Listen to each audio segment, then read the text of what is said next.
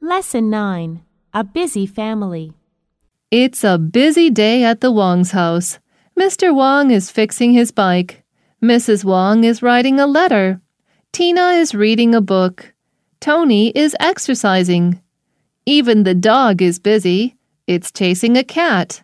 The cat is running for its life. The Wangs are busy, but they're having fun.